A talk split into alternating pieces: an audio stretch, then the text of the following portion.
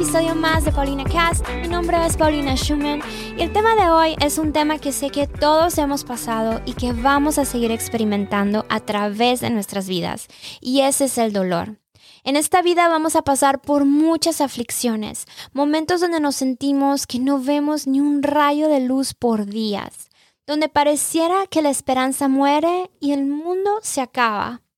Y es que nuestra mente de alguna manera está convencida que día tras día tendremos una vida llena de alegrías y sin dificultades. Y es excelente que ese sea nuestro objetivo, pero el problema es que no estamos siendo realistas. Tenemos que aceptar que vivimos en un mundo con seres humanos que están lejos de ser perfectos. Nuestras acciones y las acciones de otros nos afectan día con día y estas situaciones pueden lograr causarnos mucho dolor. Ya fuimos advertidos que en el mundo tendremos muchas aflicciones y una advertencia nos debería incitar a prepararnos. Y podrías decir, ¿cómo me puedo preparar para los momentos inesperados? Y claro que eso sería muy difícil de hacer, pero yo estoy hablando de tu mente, pues al final de ahí partirá cómo vas a reaccionar ante las dificultades. Para empezar, aunque todas las situaciones son diferentes, lo que ocurre en el interior de todo ser humano es muy similar, no importando la situación. Y el sentimiento principal es el dolor. El primer instinto de todo ser humano es el de combatir el dolor de cualquier manera, algunos acuden a los vicios, a la medicina, a cualquier cosa que les ayude a crear químicos en su mente que los haga sentirse mejor. Y podemos hacer una lista entera de todo lo que existe en este mundo que nos ayuda a huir del dolor. Aunque sabemos que estas opciones solo nos ayudan por un momento, aún así recurrimos a ellas. Esto demuestra que no tenemos la perspectiva correcta del dolor. ¿Qué si te dijera que el dolor puede darte destino? Que el dolor te transforma y que el mejor consejo que te puedo dar el día de hoy es no huyas del dolor. El dolor nos hace crecer. Te cuento que a través del tiempo, por lo general cada año, intento ir al gimnasio, pero siempre me va súper mal. Siempre empiezo con la mejor actitud, con una mega meta de crecer mis músculos, tú sabes, pero al momento que comienzo a trabajar, no aguanto nada. Y después de algunas semanas me doy por vencida. Le huyo al dolor. No faltaba el día que deseaba tener una mega fuerza que me ayudara a no sentir absolutamente nada cada vez que levantaba pesas. Imagínate, eso sería genial. Pero sabemos que eso no es posible. Todo atleta entrena muy duro y algo que tienen todos mucho en común es que ellos han aprendido a desarrollar una mentalidad que les ayuda a resistir el dolor. Pues sin dolor no hay crecimiento.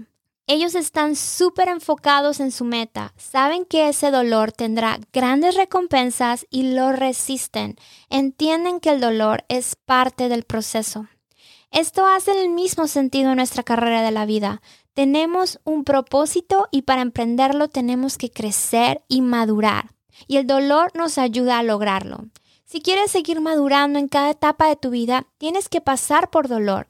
Y como todo atleta, tienes que aprender a resistir el dolor y grabarnos en la mente que el dolor es parte de algo más grande que está por acontecer. Mi objetivo no es minimizar tu experiencia ni el momento difícil que puedas estar pasando, pero quiero mostrarte que tu dolor tiene una razón de ser, que no es en vano y que puedes atravesar cualquier circunstancia lleno de paz y gozo. Tu dolor es el principio de un proceso que puede cambiar tu vida. A veces escuchamos decir que el tiempo sana, y puede que sea verdad, pero el tiempo no te hace madurar Cambia tu perspectiva hoy.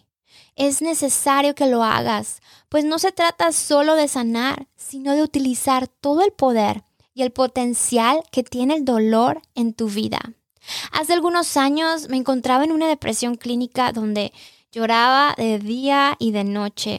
No había palabra humana que me consolara. Me sentí muy sola en mi dolor Sé quién es Dios en mi vida, pero a veces solemos correr a lo tangible, a lo que nos rodean, buscando un consuelo, una respuesta a nuestra situación, a nuestro dolor. pero reconocí que necesitaba de fuerzas sobrenaturales para poder sobrellevar mi situación. Y esas son las fuerzas que solo Dios nos puede dar. Y comencé a tener conversaciones con Dios en otro nivel. ¿Sabías que hablar con Dios es la mejor terapia que podemos encontrar en este mundo? Y ahí mi perspectiva cambió. Me di cuenta que ya no quería huir del dolor. Ya no me importaba escaparme de él. Y empecé a identificar lo que el dolor estaba produciendo en mí y me di cuenta que tenía que hacer algunos cambios. Comencé a leer más la Biblia, leer libros, escuchar mensajes, aprender de mentores. Tomé varias clases que me ayudaron a aprender cómo funcionaba mi mente psicológicamente, espiritualmente y emocionalmente. Estudios muestran que la distracción mental bloquea el dolor. Yo decidí distraer mi mente con todo aquello que Dios dispuso para mí, aquello que me ayudaría a crecer y agregar conocimiento para mi propósito. Así es como resistí mi dolor. Poco a poco sané y sin darme cuenta el dolor desapareció. Pues al final te cuento que el dolor es un estado mental.